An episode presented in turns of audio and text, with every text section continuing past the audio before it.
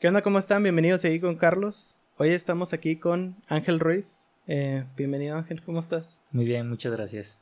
Gracias por la invitación. Nada, pues con mucho gusto Ángel.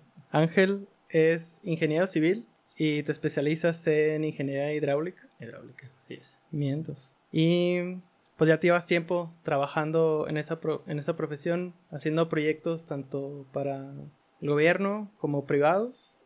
Y eh, también eres papá. Soy papá. Papá muy joven. Muy, muy joven, así es. Ah, pues la idea es que nos platiques un poco sobre tu trabajo y, y ahí también iremos desmenuzando algunas preguntas sobre tu experiencia siendo también papá y, y otras cosas sobre tus trabajos. Sí, sí, claro, con gusto. Bien, pues ingeniería civil. A ver, explícame un poquito más de eso. Bueno, mira, eh, la ingeniería civil puede definirse en muchísimas ramas. Ah. Muchas, muchas ramas. Este, una de esas ramas es en la cual yo estoy especializado. Pero también está una infinidad de, de temas que van abarcando tanto la, la parte estructural, eh, toda la parte que viene siendo pues vial, eh, la hidráulica, que te digo, es en la que yo me estoy especializando, más bien en la que me especialicé, este, eh, geotecnia, que es una parte muy, muy importante dentro de la ingeniería, porque se puede decir que es la que define como el alma de todo el proceso constructivo. Entonces, pues, digo, yo me fui por la hidráulica por, por temas un poquito más personales, pues, porque siempre he estado como del lado más ecológico. Este. Pero en sí, si tuvieras que definir como más breve o vagamente qué es este, la ingeniería civil. La ingeniería civil. ¿Cómo la describirías? Pues yo te podría decir que, que definitivamente es como la solución ante problemas. Yo así lo daría. Problemas relacionados. Relacionados a todo, pues todo lo que viene siendo eh, social. Tanto eh, vías, vías terrestres como, bueno, de comunicación.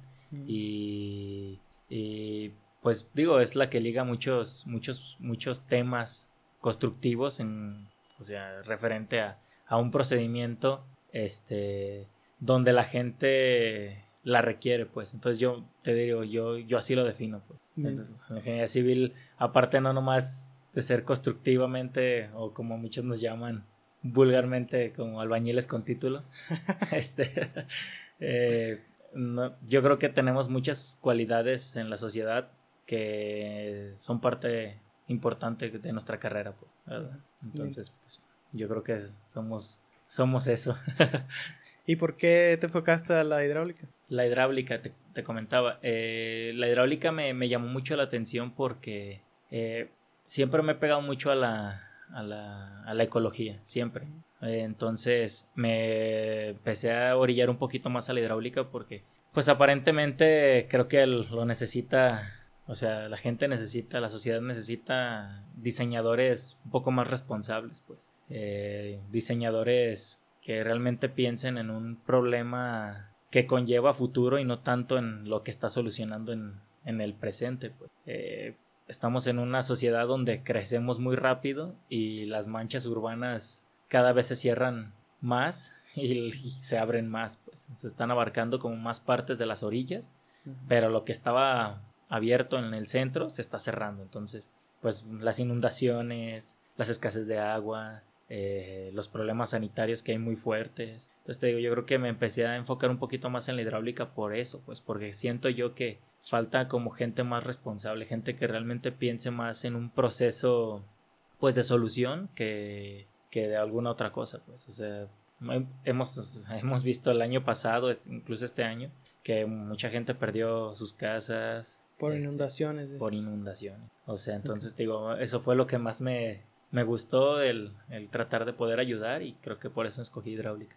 Ok, pero en sí tu trabajo es que diseñar. Eh... Eh, pues sí, sí, o sea, nosotros, eh, no te digo, nos dedicamos mucho a la parte privada, pero cuando entramos en la parte este, gubernamental, eh, se define en dos temas, pues, porque uno puede ser eh, mantenimiento, por decirte algo, y el otro puede ser un proyecto de solución. Pues. Entonces a veces el mantenimiento no entra tanto como diseñar, simplemente entra como, ah, vamos a cambiar lo ya existente, y Te digo, pero en lo que realmente hago como inicial es como calcular todo lo que podría llevar hacia futuro, pues. Eh, por ejemplo, si es un fraccionamiento que te digo en la parte privada, eh, yo me encargo de diseñar todas las ingenierías desde el nivel de, de, calle, o sea, la rasante le llamamos nosotros, que es la vialidad.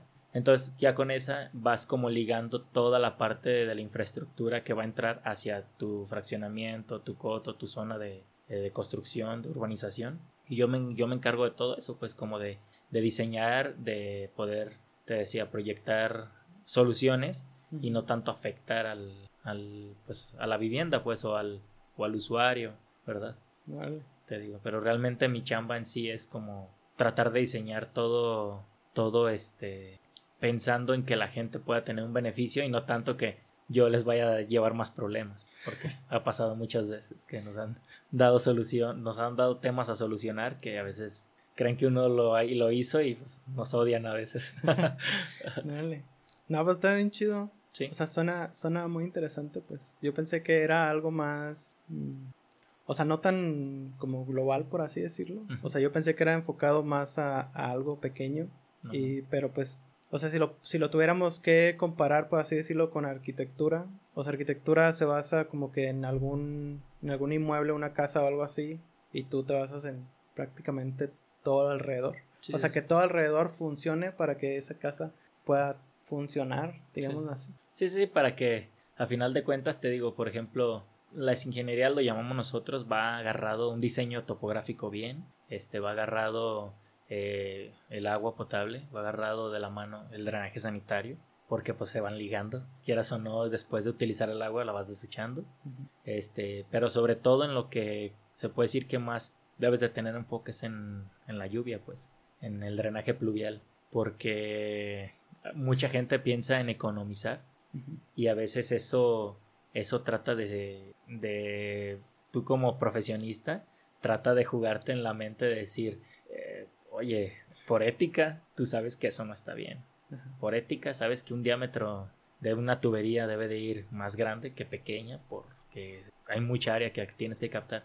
Entonces te digo, a veces juega un factor muy contraproducente en la ingeniería y uno como constructor o como, como responsable del proyecto, porque pues tienes que estar en contra del desarrollador o del dueño y tienes que estar en contra un poquito de, de, de tu ética, pues. Entonces te digo, tienes que saber qué parte aguas a qué parte aguas te vas a dirigir más. O sea, si, si a, tu ética o a... Pero en ocasiones, digo, y se oye a lo mejor un poquito confuso, en ocasiones tampoco es tan viable saber que la ética te puede ayudar un montón, pues, porque a final de cuentas la ingeniería siempre está diseñada eh, con factores de riesgo. Pues. Entonces, un factor de riesgo en la hidráulica te puede generar también mucho costo y mucho, mucha pérdida económica. Pues, ¿Pero a qué te refieres con factor de riesgo? Eh, un factor de riesgo es, por ejemplo, que yo sigo hablando de hidráulica, eh, te diga, ¿sabes qué? Para captar, no sé, 30 viviendas, yo necesito un tubo de 25 centímetros, ¿verdad? Y claro, yo si yo me voy a analizar el tubo, el tubo está trabajando al cuarto por, a su cuarta por ciento de capacidad. Pues. Son 25% que, que realmente yo como constructor te diría, oye, pues si puedes meter un tubo de 25, pues entonces no te estés ahorrando el 25, mejor hazlo trabajar al 50 y me ahorras a mí este 5 centímetros de tubería, que es en, cantidades mucha lana. Pues. Entonces te digo, yo siento que también es un factor muy importante el no hacerle también mucho caso a la ética en ese aspecto, pues porque es la parte bonita del diseño de la ingeniería, que pues, tienes que ingeniártelas para que sea eficiente, para que sea lo más en costos más lo más económico, bueno, no lo más económico, más bien lo más viable, pues en que en costos no sea tan elevados y este que sea funcional totalmente, pues o sea que el sistema no perjudique y digo, no por nada, pues digo, tenemos tantos tantos años de estudio, pues, ¿verdad? Sí. Entonces, pues no es tan fácil. Ser ingeniero civil tampoco es fácil. Sí, me imagino que sí. Deja ah, bueno, pues ya explicaste lo que es y pues que realmente te, te llama mucha atención, pero ¿qué, ¿cómo ha sido para ti ahora ya como ser un profesional en esa área y los proyectos que has realizado? O sea, ¿qué, se qué tanto se ha significado para ti esos proyectos o, ya trabajar a ese nivel? Pues, pues yo siempre, yo siempre lo he dicho, pues, o sea, siempre me he puesto como objetivo que, que en muchas ocasiones mucha gente se, se define profesionalmente por los ingresos que va a tener. Siempre. Y yo, yo en lo personal, yo nunca me he basado en eso. Yo siempre he tratado de que me llene más el quién soy o quién seré a decir qué tendré, ¿verdad? Porque, por ejemplo, creo que es bonito cuando, cuando hablan de ti y ahí estaría padre que hablan de mí cuando no estuviera. Pues. Creo que eso es muy, muy, muy importante. Tenemos a, un colega, eh, el ingeniero Matute Remus, que fue un personaje muy, muy, importante porque en aquel entonces la ingeniería no estaba tan desarrollada como lo está ahora y aún así se logró hacer muchísimas cosas. No sé, y creo que es un, es un factor que a mí me ha llenado como, como profesionista el decir, a ver, eh, lo económico está padre, no digo que no, pues los beneficios de la una carrera siempre son bonitos también. Pero el quién quiero ser, eso se me hace más interesante todavía. Pues. O sea, que alguien hable de mí por lo que realmente puedo lograr, eso se me hace mucho mejor que decir, ah, pues tiene dinero por que estudió esto. Pues. ¿Y sientes que esto te está llevando hacia eso que quieres? Mm, no, o sea, sí siento que, o sea, siento yo que a final de cuentas el haber diseñado ciertos proyectos en, mi trabajo o con los clientes que hemos tenido, siento yo que cuando nos llega la felicitación de, oye, qué buen proyecto, oye, pues funciona totalmente, nos mandan videos de, oh, ¿sabes qué? Súper bien tu ingeniería y todo. Entonces, siento yo que, digo, aparte, pues tenemos un equipo importante con mucha gente que, que pues ya tiene experiencia en esto. Entonces, siento yo que eso, eso ayuda un montón a que tú como profesionista quieras seguir creciendo. Entonces te digo, si, de tarde o temprano los, los beneficios económicos llegan, pues, pero... Sí, claro. Pero sí te digo, uno de mis, de mis enfoques siempre fueron esos, pues decir, quiero ser alguien y no quiero ser quien por algo, pues. Entonces, pues, así es como funciona mi mentalidad. y eres tú, tú eres una persona como muy, muy creativa, muy curiosa. O sea, sientes que esto llena esa, esa necesidad. Sí, claro, no. Yo creo que si hubiera una carrera de inventor, creo que estaría yo dando clases. pues existe diseñador, por ejemplo, hay como diseño industrial, que ya va más, todavía más allá que, que diseño a lo mejor de gráfico. Sí, sí, sí. Sí, pero fíjate que también tengo que tener algún límite, pues. sí, porque eh, yo a veces me duermo y mi cabeza sigue girando y sigue creando y sigue y a veces no descanso. pero está padre, digo, para un ingeniero es muy chido eso porque te digo, pues siempre te quedas como con esa idea pues de decir, ay, ¿sabes qué? El proyecto está así, pero mañana, mañana va a quedar así. Y te digo, eso está, está interesante a veces. Sí. Um, bueno, hablando de, digo, dentro de lo del trabajo, pero, o sea, ¿siempre has buscado trabajos por ese estilo? Digo, sé que para eso tuviste que estudiar una carrera, pero tus trabajos anteriores también te daban esta, o llenaban esta necesidad de, de como que seguir tu creatividad o, o esa curiosidad que tienes. Pues sí, sí, sí, la verdad. Mira, yo creo que no, a veces pienso que el trabajo siempre va a llegar a ti. O sea, siento que estás ahí en el momento ideal, pues. Nunca he pensado que, digo, lo buscas, pues, pero jamás crees que vas a lograr estar en el lugar adecuado. O sea, lo haces por la necesidad, pero realmente no por lo que te vaya a llegar. O más bien no tienes ni la idea de lo que vas a llegar a hacer. Este, sí, pues he tenido bastantes trabajos. Ambos han llenado mi, mi, mi intelecto. O sea, muchos me han dado muchas cosas a ganar. Este, uno de ellos, pues, ha sido en el cine. Siempre amé las películas. Desde chico siempre llegaba a colgarme por películas infantiles a los tendederos porque me, emocionaba Tarzán Entonces siempre fue como el hombre araña me ponía a escalar paredes como si realmente me fuera a salir telarañas. Es como que toda esa, esa emoción que yo sentía al inicio cuando era pequeño siempre traté como de, ay, estaría padre trabajar en el cine. Ay, y se me dio la oportunidad, o sea, realmente te digo, la busqué, pero no creí que fuera a llenarme de tanta magia, pues de tantas cosas bonitas. Y todos los trabajos me, me han llenado de muchas cosas. ¿Y qué pues. hacías ahí en el cine? En el cine, pues entré primero cortando boletitos. Y yo decía, ¿esto viene? qué chafa. qué, qué triste que tenga que existir gente que viene emocionada a ver películas y o sea, los boletitos de que antes había boletos físicos sí, de los. Sí, ahorita pues antes era. Bueno, ahorita ya es con QR, creo, me parece. Pero llegaba y contaba a las personas, los boletitos y los cortaba y yo decía, esto vine, así, esto no creí que iba a ser, digo, tampoco quería que me la hayan de actor, pues, pero, ¿verdad? Pero no creí que iba a cortar boletos el primer día. Pero recuerdo muy bien que cuando iba entrando al cine, que cuando me hicieron la entrevista y demás, el olor a las palomitas me llamó mucho más la atención todavía que cortar boletitos. Entonces me dijo un, un cuate que, que con el tiempo coincidió con esa idea conmigo y me decía, ¿te acuerdas el primer día que llegaste? No, pues que sí. ¿Te acuerdas el olor de las palomitas? No, pues que sí. Oye, ¿y ahora huelen igual? Le digo, no, ya no, ya ni te acostumbras, pues. Entonces te digo, primero entré a cortar boletitos, después pues ese olor quería sentirlo más cerca y me fui a dulcería. Fui muy bueno vendiendo, buenísimo. te puedo decir que, que, como lo platicamos, pues siento que lo que siempre me ha caracterizado es como siempre ser como muy, pues muy hábil pues para andar haciendo, inventando y... ¿Y te daban, te daban comisión por vender? No me daban comisión, pero ahí te va. La cuestión es que te daban premios. Entonces de repente salían premios de que si vendías cierto, cierto dinero, o sea, promedio, o sea, se iba, toda la gente que iba entrando y se iba haciendo un porcentaje de toda la gente que iba comprando.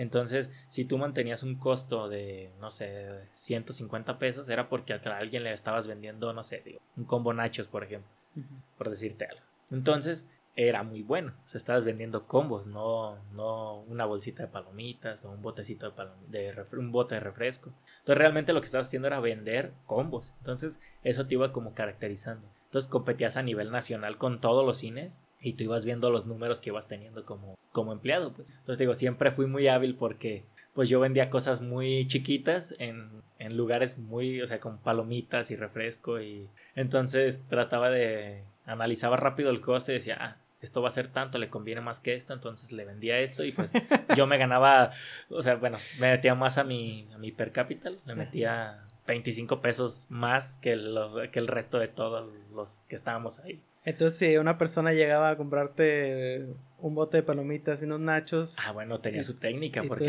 había, este". había, que analizar a la persona. Okay. Yo era muy bueno vendiéndole a las parejas. Lo siento, pero lo siento si algún día te afecté. te hice gastar de eh, Si algún día te hice gastar de más, pues mejor acércate tú solo a dulcería y, así déjala, déjala, déjala novia, esperando un poquito. No, no, no. Este, porque les vendía directo a ellas. Pues. O sea, yo era muy bueno en eso. Pues. O sea, tú les hablabas directo a Llegaba y hablaba y, ah, no sé, te, ¿no te gustaría un ice? O sea, directo. entonces, ah, pues, o un refresco para acompañar. O, entonces, digo, siempre fue así como de que empecé a analizar como esas técnicas. Siempre he sido muy observador y siento que es una forma de aprendizaje que tengo. Como de que primero analizo rápido y digo, ah, sea, este se movió así, este... Entonces, veo que cuando le dan mucha importancia a la pareja, ya cuando venían formados, yo decía, estos son míos.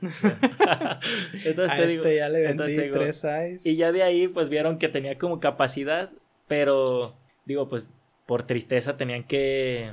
O sea, digo, me tuvieron que cambiar de área, pues, porque, pues, esa es la idea de, de alguien que lo vale, pues, o sea, cuando alguien es muy trabajador, yo tengo una frase que me caracteriza porque eh, eh, esa frase la llevo conmigo y me la compartió mi abuelo, donde decía que siempre hay que trabajar como si fuera el primer día. Y pues así lo he hecho desde que estuve en el cine, como te decía, cortando boletitos. O sea, yo siempre los cortaba con alegría, aunque no me gustaba, pues, pero todos los días mostraba esa actitud y eso hace que te vayan moviendo a diario. Pues entonces llegué a ser proyeccionista, que para el cine es muy, muy importante un proyeccionista porque pues tienes la responsabilidad de a lo que va la gente. Pues. Y, o sea, tú proyectabas las películas, me imagino cambiabas las películas o, o eso en los proyectores. Eh, sí, sí, sí, sí, proyectores. Yo me imaginaba que iba a tener más magia, ¿eh? o sea, yo creí que iba a ser todavía con la cinta, este, y que iba a traer los, este, que iba a estar prendiéndole y dándole vueltitas a la máquina hasta que pegara una cinta con otra. ya, o sea, realmente creo que entré muy actualizado. Ya era todo era muy digital. Ya era todo muy digital, ya, ya era... Bueno, ah, todavía estaba como quien dice en pañales la digitalización porque me tocaba todavía descargar películas. Llegaban discos duros, así como con 30.000 candados y yo, la iba, yo los iba almacenando en un servidor. Un servidor que jamás había visto algo con tanta memoria, con tanta capacidad. Era de 15 gigas, de 15.000 gigas. gigas. Entonces realmente yo nunca había visto algo tan grande. Digo, había visto memoria de 2 gigas, ya decía, no manches. Pero sí, te digo, yo, las descargaba y ya no me tocó tanto como esa. Pero eras tú como encargado de, de salas o como trabajo, no es un solo cuarto maneja todas las proyecciones de todas es un, Es un solo, se puede decir que un solo servidor, le llamamos nosotros, era un servidor en su pantalla y todo. Y uno, días antes a, las, a los estrenos o a las películas, te llega toda, toda la publicidad. Siempre te llega este que, el del Partido Verde, Digo, me imagino que ya lo, sí lo han visto. que entonces todos esos comerciales, que te digo, o sea, mucha gente no conoce bien cómo se maneja un poquito lo del cine y yo también cuando ya estuve ahí me daba cuenta como de que, a ver, ¿cómo que la gente realmente, o sea, cómo que al cine no le importa si la gente paga las entradas, cómo que le importa más que paguen las palomitas, ¿no? Pero es que la taquilla solamente cubre eh, una parte de la renta de la película, ¿verdad? Entonces... O sea, la venta de la, de la comida realmente es... Es, el negocio, pues. O sea, es muy importante. es muy, muy importante. Entonces, porque ahí salen los sueldos, sale poner más, hacer mantenimiento, o sea, realmente de, de, la, de las palomitas donde, o más bien de las dulcerías es donde realmente está el negocio. Pero por ejemplo, también yo no sabía que los anuncios realmente tenían un valor importante, o sea, para el cine, o sea, porque por ejemplo, por reproducción, el, por decirte un precio y digo, no es muy elevado, puede estar rondando entre los 10 y entre el peso y los 10 pesos. Pero eso a nivel nacional, eso a nivel cada película, eso a nivel que el que está más cerquita de la película gana, este, le cobran mucho más que el que está más, el que es el primer anuncio. Entonces te digo, realmente mucha gente no, no ubicamos esas cosas porque pues hasta al contrario, yo me acuerdo que decía, ah, 15 minutos de, de anuncios, eh, no pasa nada, ahorita me meto. Pero realmente, o sea, para el, para el que lo está pagando es importante que, que alguien lo vea, o sea, porque sabe que de ahí te va, te va a enganchar. Pero para el cine, dice, si entra 15 minutos después del que es ya cuando inicia la película, pues el cine realmente le sigue generando mucho, mucho dinero. Entonces te digo, siento que esa era como mi chamba, como armar todo, todo el inicio en proyección, poner la reproducción de la película y acomodar que las, o sea, todo está con automatizado, entonces poner todos los códigos para que se fueran bajando las luces, se apagaran totalmente, se abrieran un poquito. O sea, todo eso lo manejabas como desde una consola. Desde una consola. Mm. Y ya nomás toda mi chamba era de, por ejemplo, si se estrenaba los días viernes, de jueves yo preparaba todo y de, ese jueves al otro jueves yo volvía a preparar todo. Entonces, viernes al miércoles yo tenía que analizar que todo, bueno, checar que todos los arranques estuvieran bien. Todos entre otras cosas, checar que la gente no estuviera comiendo dentro de salas, o sea, productos que no fueran del cine y cositas así. Ah, ¿tú también cuidabas eso? Todo, todo se cuida, yo soy el halcón, yo era el halcón, o sea, todo. Y avisabas como a seguridad o que de, seguridad, ahí voy a ir comiendo. O, hay una parejita ahí muy emocionada. sí, todo, todo, se avisa. Código rojo se llama. Ah, sí, crean. sí, sí, sí, te digo, pero eh, muchos codiguillos que ahí se fueron inventando en el cine y pues digo todo todo es una parte bonita o sea digo todo todo es muy padre. Este el cine pues digo ahí me sirvió porque pues al final de cuentas siempre fue como que una ilusión y pues me enseñé un poquito como a, a analizar el sonido medio a programar este eh, pues sí el sonido la, este ver las condiciones de luz analizar un poquito las aperturas de las pantallas o sea como que eso me digo todo me ha servido en la vida y creo que en el cine me dejó muy satisfecho. En, mi trabajo del cine fue lo mejor que he tenido, se puede decir. me divertí mucho. Qué chido. Bien, Ángel. Cuando tengo otra pregunta para ti, pero ya es cambiando un poco de tema. De tema, sí. Creo que va un poquito más o menos por ahí, por esas fechas donde estabas trabajando. Sí, sí, sí. Este, en el cine. En el cine. Me comentaste que eras, que, o sea, que fuiste papá joven, o sea, no extremadamente joven, pero tenías por ahí unos 20, 21 años, me dijiste, cuando, cuando fuiste papá. Sí. Me imagino que no estaban, o sea, que no, a lo mejor no planeaste o no estabas como que en las condiciones óptimas para hacerlo. Ah, pues bueno, es una, es una pregunta, te puedo decir que difícil si me lo hubieras preguntado hace 8 años. Porque te diría, o sea, ¿qué hice? Te diría, ¿en qué me metí? te diría, no voy a poder. Te diría, ay, me van a juzgar pues, porque pues, soy chico, ¿no? Digo, 20 años, 21. no estabas casado. No estaba casado. Seguía estudiando. Entonces, creo yo que estaba empezando, más bien estaba empezando, porque digo, pues realmente te llevaba seis semestres de, de una carrera que estaba estudiando, este, y pues estaba trabajando en el cine, un sueldo de estudiante, los sueldos de estudiante rondan en cinco horas diarias, de cuatro a cinco horas diarias, fines de semana puedes abarcar ocho, pero supongamos que el costo por hora era de 21 pesos. Entonces más o menos saca tus números. Sea, eso te pagaban. Eso me pagaban, ¿verdad? Entonces no tenía el era, era proyeccionista y no tenía ningún objetivo en la vida más que estudiar, trabajar para cubrir mis gastos, no más. Entonces, pues, al embarazada mi, mi chava, pues que... o sea, en ese momento tus papás te apoyaban, o sea, con lo que ganabas ahí a lo mejor no, cubrías ciertos gastos, más no podías vivir solo, ¿no? O sea, tus papás te apoyaban en ese entonces. Sí, sí, sí, me daban vivienda, este, no me faltaba comida. Digo, aportaba porque pues desde chico siempre te, pues te digo, siempre he trabajado. Entonces siempre, siempre he aportado, siempre me enseñaron como esa cultura de, de apoyar al hogar. Te digo, pero sí, no para mantener una familia, no para independizarme. Entonces, pues yo creo que, te digo, hace 20 años sí me costaría un poquito de trabajo decirte, Ay, creo que la regué, creo que no era... Sí, sí, sí, o sea, pues creo que fue la peor decisión que tomé, pero no. O sea, hoy, ocho años después te puedo decir que no, no, no fue así. Este, fui papá muy chico. Eh, hace, hace tiempo contaba una anécdota que pues no sabía, que, que, yo todo el tiempo pensaba en qué le iba a decir, cómo le iba a decir a la gente. Pues yo llegaba a, a, gente que iba a conocer que iba a, estar, que iba a ser papá chico y yo me puse a indagar en mil, de miles de formas de decir o sea, de explicarles. Eh, de explicar, de decir, ay, ¿cómo le voy a hacer? Oye, ¿cómo...? Para empezar, desde mi trabajo, que en ese entonces era en el cine, porque pues cuando me enteré, casi casi, digo, no sabía si realmente era un hecho, pero pues las pruebas de embarazo, digo, hicimos varias donde decían que no, pero realmente era así. Pero pues tú sientes esa corazonada, pues donde dices, a ver, no, algo está pasando y no me siento bien, no veo a mi chava bien. Entonces eh, yo empecé como a querer, este, pues llegué ese día al cine y me acuerdo y pedí otra oportunidad, una oportunidad de ser ya supervisor. Este, ahí le llamaban coordinador, pero era supervisor donde ganaba un poquito más.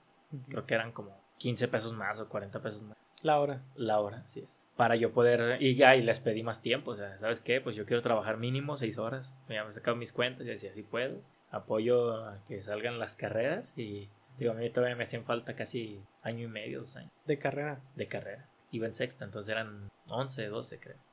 Ah, pues casi la mitad otros dos años, dos años y medio más o menos. No, buen Entonces yo decía, o sea, pues en dos años y medio, pues no voy a lograr nada. Este, mi chava ya iba a acabar. Ella tenía por terminar, creo que dos semestres, ¿no? Algo así. No, no, no, un poquito más, porque me acuerdo que todavía el embarazo de ese, o sea, el embarazo lo aventó en la carrera, pues. Ella el último día de carrera se alivió el domingo, o sea, y fue el viernes, el último día. Entonces realmente se rifó. Entonces, pues te digo, yo creo que yo en la parte en la que yo le podía ayudar era cambiando de mi carrera. Desertar de una carrera, buscar un trabajo de tiempo completo, un trabajo que no fuera de estudiante, con prestaciones. Eh, ella ocupaba servicios médicos. En el cine yo tenía servicios médicos, pero pues me tenía que casar. Ok. Entonces... ¿Y, y no estabas casado? ¿Pero sí tenías pensado casarte o no? Eh, sí, Sí. sí, estaba pensado, pero no obligado, pensado casarme. no, no, no, así pensamos en casarnos. Digo, yo siempre pensé en decirle a mucha gente, incluyendo a mis suegros, a, mi, a mis papás. Ese, ese mes, el lapso de ese mes, de ese primer mes de que nos enteramos a, que se dieran, a que se notara, se dieran cuenta, este, yo planeaba. Decía, Ay, les voy a decir así, les voy a decir así. y ni les dije de ninguna forma porque las mamás no les puedes mentir. Y se terminaban dando cuenta. Y mi mamá fue la que me dijo, a ver, no estás comiendo, no estás durmiendo bien, te veo sacado de onda, ¿qué está pasando? Oye, ¿y cómo, digo, ahorita que me estás platicando todo esto, o sea, me imagino que fue para ti completamente, completamente un cambio de vida, ¿no? Pero cuando estabas viviendo eso, o sea, realmente como que tu percepción era como que tengo que cambiar ya o bueno, no sé, no me imagino estar en esa situación, en esa situación y justo en el momento en el que estabas tú, de que no había, no tenías esa como que seguridad económica de decir, ah, pues, pues ni pedo, pasó, este, pues ya vente a vivir a la casa y, y ya, ¿no? Es así como de que, o sea, sí pasó y todavía tengo que ver qué onda con ser papá y aparte qué onda con conseguir los recursos para que todo se dé de una manera más como orgánica. Sí, bueno, eh, pensé en irme de mojado. Ah, te no, no te creas. Pensé en cambiar de residencia. No. Eh, sí me asusté mucho. O sea, no te puedo decir que no. Yo creo que el que alguien dependa de ti.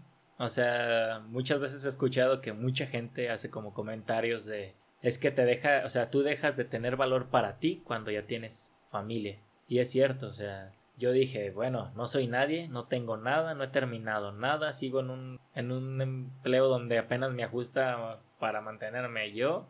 Y no, y no, más bien no me mantenía, o sea, no más para mis gustos, mis gastos personales, pues realmente no tenía para cubrir los gastos familiares. Sí.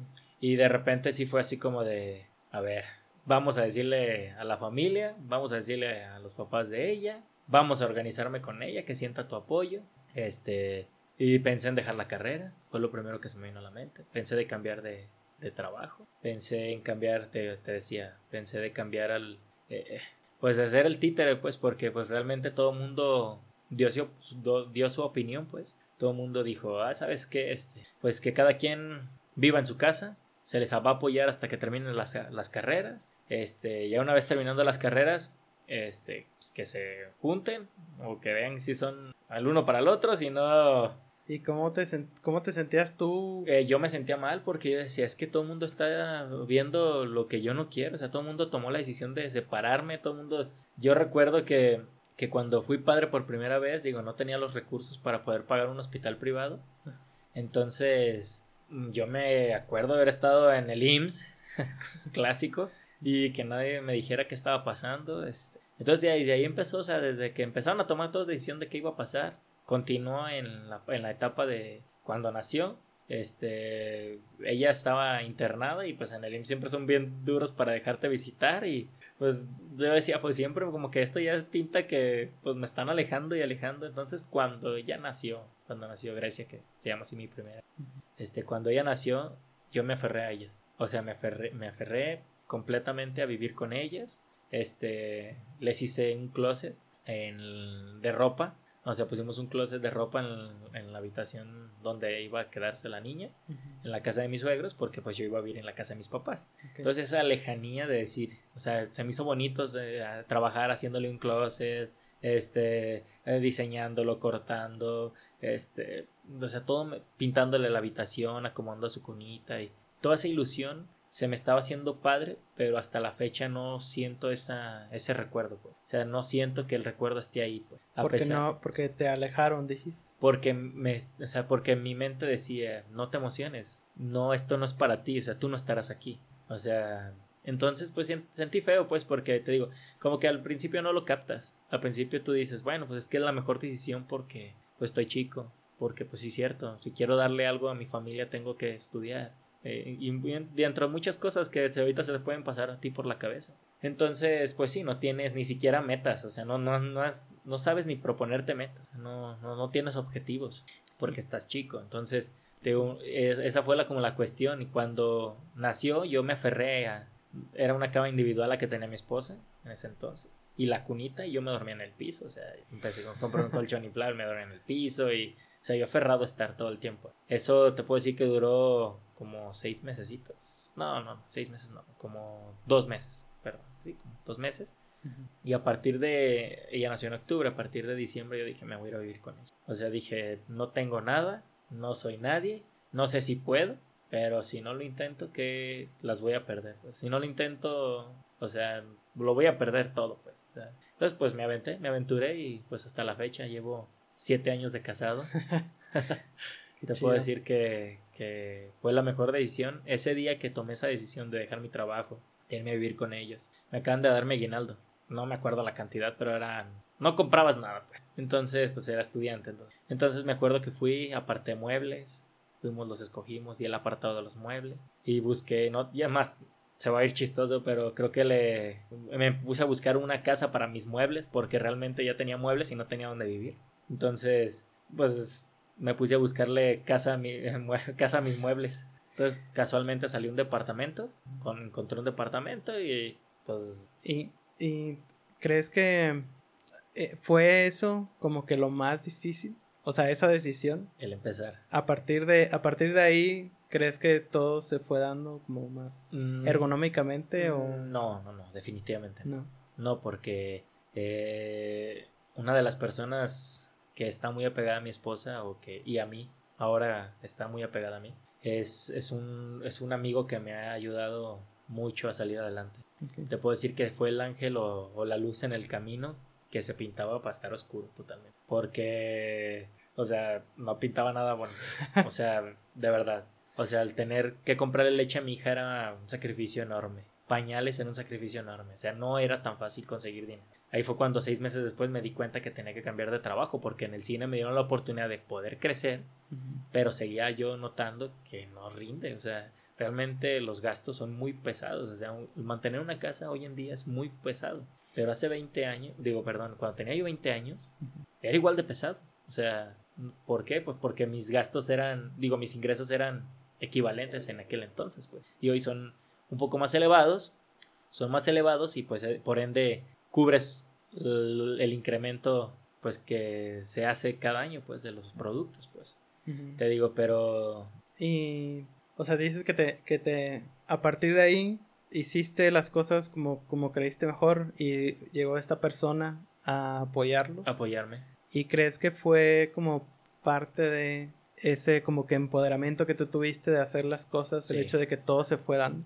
Sí, definitivamente. Definitivamente porque, eh, como te repito, yo tuve que cambiar de trabajo. Tuve que dejar mi carrera porque mi mente estaba cumplirle la carrera a ella porque pues estaba más mm, próxima estaba más próxima y pues la parte de los sueños no, no se tienen que romper o sea a pesar de todas las dificultades y todo lo, que se te vaya cruzando en la vida pues tú tienes que saber o sea es la parte del ser humano que tiene que saber salir adelante que todos los problemas los tiene que hacer a favor y no en contra.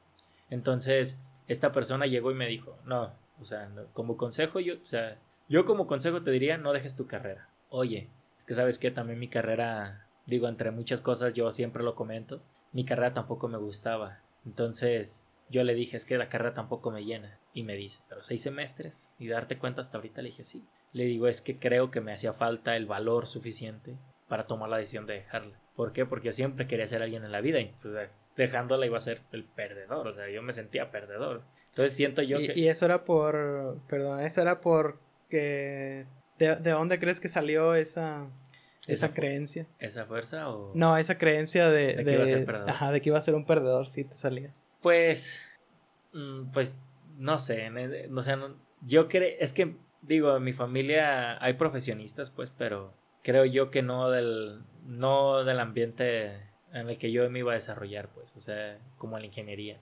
Entonces, pues todo el mundo tenía la ilusión de que yo fuera ingeniero y como que de repente me sentí como esa presión. O sea, era más como tratar de llenar esa expectativa. Esa expectativa, sí, sí, sí. Y porque realmente todo el mundo decía es que vas a ser ingeniero porque eres muy hábil con tu mente, o sea, eres muy hábil haciendo cosas, eres muy hábil inventando cosas. O sea, yo desde muy chico ya sabía mm, qué, qué componentes traía un, una grabadora, porque las, o sea, mi papá era, eran pleitos con él porque yo era des, o sea, yo era desamaba todo, pues.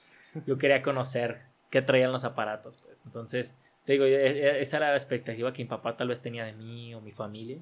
Y como que eso me empezó a frustrar un poco. Y cuando llega él y me dice, no, es que si la dejas, o sea, de verdad, no le vas a poder dar nada a la vida a tu, a tu familia. O sea, nunca vas a cubrir una necesidad. Se te van a venir las cosas más complicadas. Entonces él me dijo, yo te voy a echar la mano, pero no quiero que, que falles. Pues. O sea, no quiero que esto sea un impedimento para ti para lograr crecer o, o ayudarle a ella a crecer o ayudar a crecer a tus hijos, mi hija. Pues. Me dijo, entonces yo te voy a echar la mano, busca una carrera, te sales de la otra y al día siguiente ya entraste a esa. Si no te llenó, ponte a investigar qué es lo que te gusta. Me dijo, yo ese consejo te doy y creo yo que algún día me lo vas a agradecer. Y sí, creo que llegó el momento y se lo agradezco porque creo que tomé la mejor decisión. ¿Y te dio entonces, o sea, digo, creo que debe de llegar en algún momento a lo mejor la calma de que empezaste con cierta crisis y movimientos muy bruscos, pero llegó un momento en el que pudiste tener esa calma de decir, ok, ya como que ya están las cosas más estables, ahora sí ya puedo empezar a retomar mi especialidad. ¿Y hace cuánto estudia, empezaste a estudiar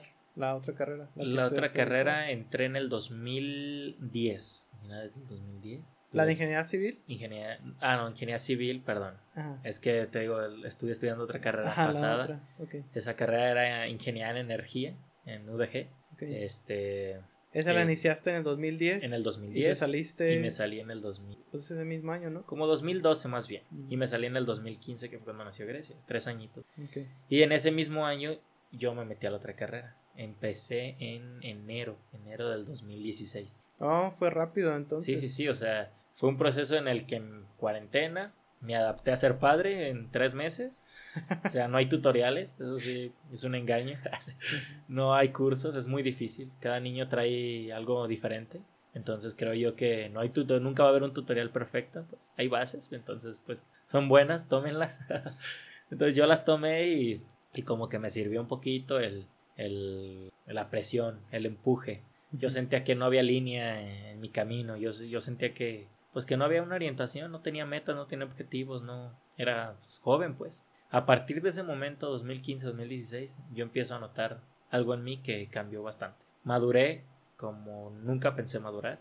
Tomé decisiones que nunca pensé que iba a tomar. Entonces, pues te digo, cambiar de carrera fue una decisión que traía ya con tiempo y me tardé seis semestres en descubrir que no era lo mismo. Entonces, que fueron aproximadamente como dos años y medio, dos años. Pero fíjate que creo que algo chido de eso es que pues ahora te diste cuenta que no fue realmente demasiado tarde. No, no, Porque probablemente hay personas que sí se quedan con esa idea y este al final terminan la carrera, dicen pues ni modo de estudiar otra y hacen pues ahora sí lo que tienen que hacer y pues no, no trabajan a gusto, por así decirlo. Sí, no, no, no. Yo definitivamente esa carrera era más de investigación.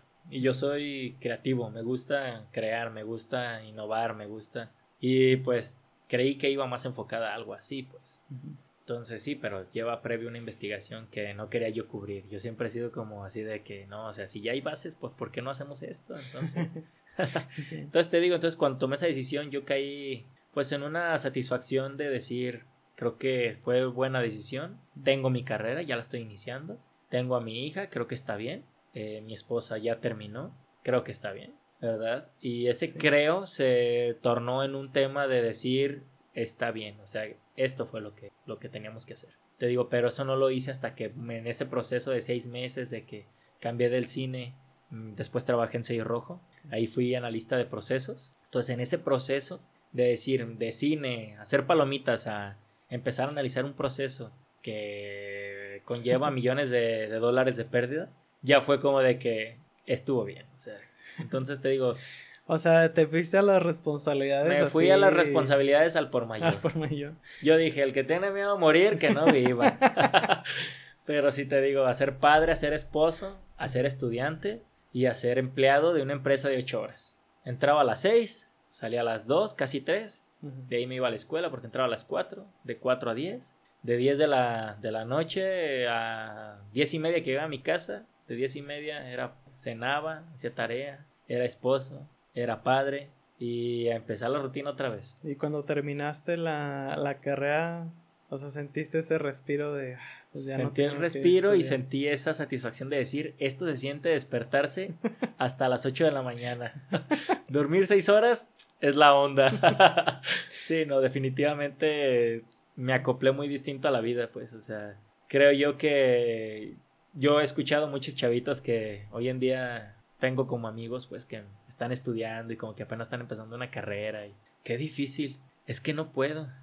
Y yo, por favor, o sea, yo les, digo, les doy el consejo de decir, ah, oye, ¿quieres que te dé un consejo para que puedas, para que lo logres? Sí, ten un hijo. no te creas. Así, de que vas a poder, vas de, a poder. De que vas a poder, se te sale hasta lo que no, te, se te sale la energía que necesitas. Sí, te digo, o sea, me fui a las responsabilidades y creo que siempre, siempre fue bueno. O sea, creo que, es lo que te decía, hace, 20, hace cuando tenía 20 años yo no sabía si, si había tomado la mejor decisión o si estaba bien o estaba mal. Hoy te digo que fue lo mejor que hice. O sea, eso ha sido un factor muy importante en mi, en mi, en mi vida, pues. Qué chido.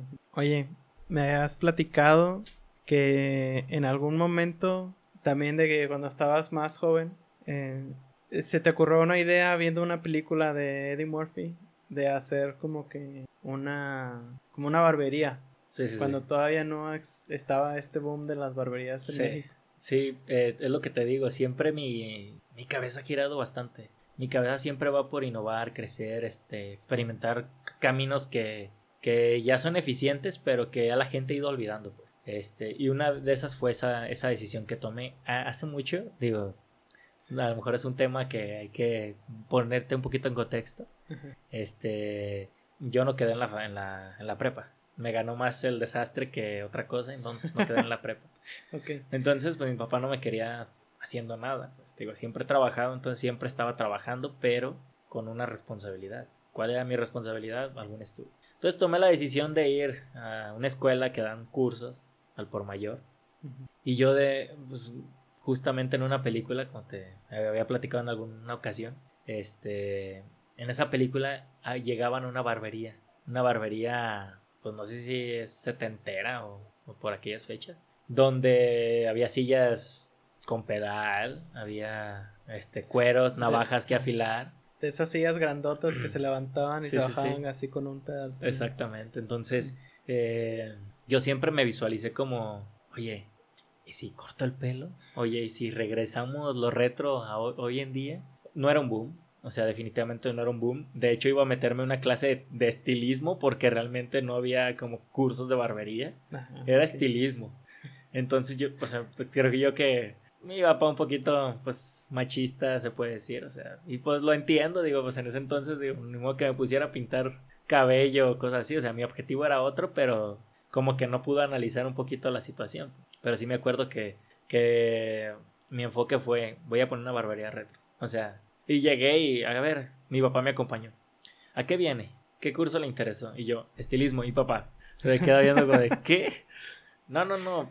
A ver, espéreme. Y nos fuimos y, no, escogí otra cosa, que no sé qué. Te estoy hablando que no era un boom. Hoy en día, digo, si hubiera tomado esa decisión, como te decía, no tomaba decisión por que no tenía como esa facultad o esa capacidad. Si hubiera tomado esa decisión, creo que hubiera sido el pionero en barberías aquí en, Guadalajara, porque no, no, no sonaban. Creo que a partir de unos seis meses, un año, empezó el boom de las barberías y yo dije, ¿por qué no hice eso? Me metí a estudiar un curso de carpintería.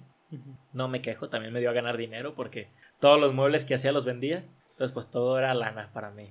Entonces, pero siento yo que me frustré un poquito por no poder dar ese seguimiento a esa, y digo, tomando este tema y llevándolo a ti, si tú, si tu hija, este, llegara a decirte, oye, va, quiero hacer X cosa, y tú, por alguna creencia que tienes tú, dirías, no manches, la neta es que yo no lo haría, o sea, para nada, digo, de, dentro de, los rangos de que esté moralmente bien, digamos así, ¿no? Este, ¿te la pensarías en decirle que no lo hicieron? Eh, creo yo que no, aunque también debo, tener esa parte de, temor, pues, porque, o sea, creo yo que en ese momento no, no analizas todo el problema que hay. O sea, yo creo que hubiera sido un chavito de, creo que 15 y 6 años es cuando entras a la prepa, más o menos. Entonces hubiera sido un chavito con un ingreso a lo mejor muy alto porque hubiera sido pionero. Entonces, y no hubiera tenido control. Creo yo que me hubiera perdido en el dinero y creo que ni a la prepa regreso. O sea, definitivamente creo que me hubiera ido entonces yo creo que analizaré un poquito las circunstancias. Yo siempre le he dicho que nunca se cierre, que siempre trate de, de romper miedos a pesar de que de verdad el miedo sea mucho, porque el miedo nos bloquea siempre. O sea, siempre te va a bloquear el miedo y siempre por miedo no vas a hacer muchas cosas. En este entonces, pues yo tenía miedo de que mi papá me fuera a juzgar, pues, ¿verdad? Porque también en aquel entonces no era como muy bien visto. Lo de la barbería. lo de la barbería, pero pues alguien estudiando estilismo dentro de... O sea, estilismo y barbería creo que son dos conceptos distintos, pero que hacen lo mismo. O sea, entonces, te digo, por una parte, o sea, sí entiendo a mi papá, pero también yo lo entiendo si yo lo tuviera que aplicar, digo, o sea, tuviera la misma mente abierta que tengo ahorita en aquel entonces, o sea, no, creo que creo que me hubiera pasado absolutamente lo mismo. Sí. Pues yo no sé, yo creo que sí. Pues. o sea, porque el tema es que si yo tuviera una creencia. Y en ese entonces yo no tenía ninguna creencia, yo tenía un, objetivo. O sea, el traer algo retro, el hacer lana, el, el ser distinto. Y alguien, o sea, y eso es lo que te digo, o sea, por eso me gusta esta carrera, porque el ser distinto siempre es importante. Entonces... Digo, pero ahí también te, te, siento que también te fuiste por el lado de, de que, bueno, pues a lo mejor el, el dinero, el generar ese ingreso tan grande tuviera cambiado, pero probablemente no. Sí, no, no, no, probablemente no, pero eh, cuando estás chico creo que sí le das ese enfoque al dinero, o sea, porque en mi casa hubo pues algo de carencias, pues, entonces sí te digo, o sea, como, como que por ayuda creo que sí me hubiera servido un montón, pero la verdad las cosas que a lo mejor y por ser el primero no hubiera tenido el éxito que yo esperaba, pero te digo, pero si hubiera cumplido un sueño de lo que viene esa película, yo lo iba a lograr. Hoy en día las sillas están carísimas. Esas sillas son carísimas y... Sí, imagino que sí. O sea, y en aquel entonces yo creo que, ni había. En, aquel entonces yo creo que ni había. O sea, cuando yo andaba con mi mente muy, muy alucinada. Te digo, pero es algo muy padre, pues, también, que, que tuve que, que tiene uno que vivir, pues. Bueno, referente a eso que, este, que te estaba comentando, creo que, y lo he platicado con otros amigos conocidos que son padres, que me han platicado sus experiencias de justo como tú, ¿no? Ciertos, a lo mejor ciertos miedos o ciertas creencias o, limitaciones que tenían en base a pensar que, que otras personas fueran a como a juzgar o, a no aprobar lo que las decisiones que ellos tomaron. Em, y la mayoría de, de, esos amigos que ahora son padres me dicen como de que como que ahora me doy cuenta de muchas cosas, como que de muchos miedos que, que, tienen arraigados, como que no quiero eh, transmitirle a mis hijos, pero al mismo tiempo como que es, como, a lo mejor como tú dices de que bueno, pues, o sea, no sé si yo voy a tomar la decisión de decirle, bueno, pues, o sea, literalmente algo que quieras, o si tendrías una opinión fuerte sobre, sobre ciertas decisiones. Entonces, creo que, digo, igual, no, yo no soy padre, no, no, no he tocado vivir esa, esa situación, pero creo que sí es algo que yo... Bueno, siento que es algo que me, que me ha marcado mucho y siento que sería algo como que yo sí tuviera así como muy, muy en claro la mayoría del tiempo de que, bueno, qué, o sea, qué cosas tengo yo, qué cosas viví yo que me hicieron no, o sea, no rápido darme cuenta sobre qué quería hacer, este, y como que trataría de, de buscar no meter ese tipo de, como de ideas, por así decirlo, con mis hijos. Este, me imagino que no es fácil, como tú lo estás diciendo, sobre todo cuando tú las traes arraigadas. Eh, digo, pero se me hace interesante, pues. Es algo que, es una plática que, que comúnmente se da con, con, mis conocidos y creo que es, no sé, siento que es, es el por qué a lo mejor no he tomado la decisión todavía de, de ser papá, por ese, por Que yo, que yo creo que también nunca, o sea, yo te digo, en aquel entonces pues obvio que no estaba preparado, pues, pero yo creo que si hoy en día, digo, acabo de ser padre el año pasado, ahora fue un niño,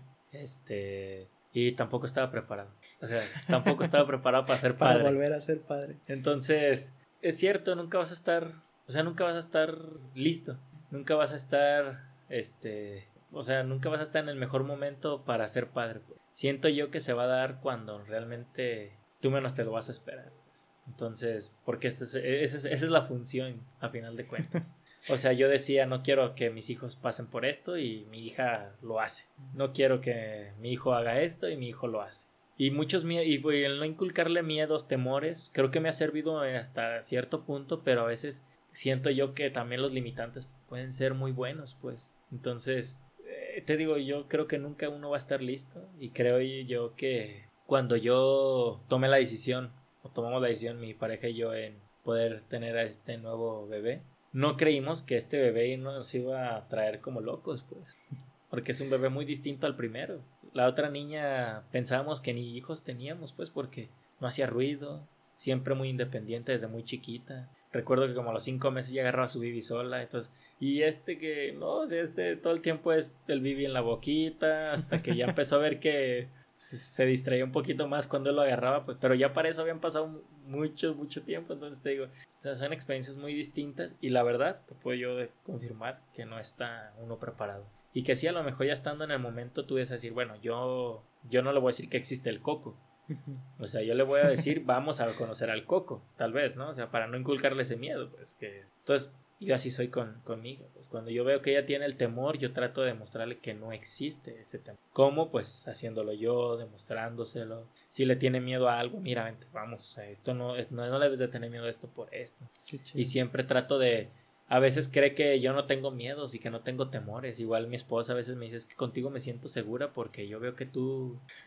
Pero yo por dentro estoy con la piel de gallina, o sea, yo, yo por dentro me siento débil, pues. Pero eh, no lo trato de demostrar, ¿por qué? Porque yo no vi eso, pues, en mi caso. O sea, yo traté de, de no acobardarme porque mi papá nunca se acobardó. Pues. Entonces, eso le da seguridad y quieras o no, o sea, con hecho siento yo que los niños más que más que como tú dices, más que no no aplicando lo que tú sentías, siento yo que cuando tú puedes ya aplicar en ellos lo que tú en ese momento sentiste que te tenían que haber aplicado, siento que es como cuando tú te llenas hasta como persona. O sea, tú tú llegas a decir, "Ay, mi papá me hubiera dicho esto." Mi, mi tía o, o los adultos me hubieran, cuando yo estaba niño, me hubieran hecho sentir esto. Pero ya el ser, el no ser egoísta tú como adulto y poderle dar algo a, a, esas, a esas criaturas, este, o a los niños o al que te rodee, que, que veas que lo necesita, siento yo que es como cuando te complementas, como que esa infancia empieza a tachar como cosas cumplidas, pues, como objetivos desbloqueados, ¿verdad? Entonces siento yo que, o sea, que te digo, nunca voy a estar listo para poder ser padre, pero tampoco nunca voy a estar listo para o más bien no puedo retroceder el tiempo para decir, ah, ya estoy listo. Es que ya lo vi en el, en el futuro, lo vi así, y ahora me regreso. Y digo, pero entonces siento yo que tarde o temprano debemos de ser muy objetivos. O sea, tú, por ejemplo, en tu caso que dices que no tienes familia y que a lo mejor esa es como una, una sensación que sientes de no estar preparado. O sea, tienes toda la razón, pues, pero es que no vamos a estar preparados nunca, pues. O sea, y menos ya cuando lo tienes, porque cuando lo tienes quieres hasta meterlo en una burbuja y Y ahorita los tiempos no están como, para ser tan light. Muy bien, Ángel. Pues, pues yo creo que se llegó el tiempo para cerrar el capítulo. Sí, sí, Pues me gustó mucho la plática, se me hizo interesante lo que platicaste de, tu trabajo y tu, de tu experiencia ahora siendo, o sea, que tuviste que dejar la escuela, este, bueno, decidiste dejarla por todo esto que viviste. Sí. O sea, creo que, creo que es una experiencia muy chida y que da un ejemplo muy cabrón a, a otras personas porque, o sea, tú conoces gente, como tú dices, de que les da miedo a dejar la carrera. Sí. Y tú dices, güey, pues, o sea, ve todo lo que yo viví, dejé la carrera, fui papá, estudié otra carrera, fui esposo y, y aún así, pues terminé. Y me quedan años. y estás muy joven. Sí. Pues, o sea, creo que o sea, para la gente que nos está escuchando, pues se puede. Creo que algo que perdió, bueno, no perdió, sino que algo que hace falta mucho en este tiempo es tener esa paciencia y esa constancia en las cosas y tener esa certeza de que si tú sigues adelante a paso firme, vas a llegar al objetivo que buscas. Sí. A lo mejor van a ver esos millones, a lo mejor no, pero pues de que te vas a esforzar y de que vas a vivir bien, o sea, yo creo que fácilmente se podría lograr con esa constancia firme. definitivamente. Y pues te digo, muchas gracias por la invitación, por escuchar un poquito de mí. Este, muchas veces me han comentado que, que no nomás es importante que las otras personas sientan lo que tú sientes, sino creértela. Y siento que hoy, hoy escuchándome, hoy platicando contigo de mí, de traer todo eso que te decía que no recordaba, todo eso que, que fue un impedimento en muchas ocasiones y que no lo sentían. Hoy veo que sí. Nunca creí en mí como, como lo que los demás veían. Solo seguía haciendo el paso firme. Y hoy en día me doy cuenta que creo más en mí de lo que yo mismo me sentía que creía. y que si logré y que si logré esto pues fue por, por esa constancia. Y pues muchas gracias por, por dejar que eso que eso llegara a mi mente en este en este espacio y pues te digo, te agradezco muchísimo por, por dejar que pues, a lo mejor mi ejemplo pueda ayudarle a mucha gente también, ¿verdad? A no darse por vencido y que pues te pudiera faltar una mano, pero las ganas deben de estar siempre. Muchas gracias. No, pues te agradezco mucho gusto. Pues muchas gracias a todos por escuchar. Si llegaron hasta aquí, yo soy Carlos Andonaegui. Estás escuchando aquí con Carlos. Nos vemos en el próximo capítulo.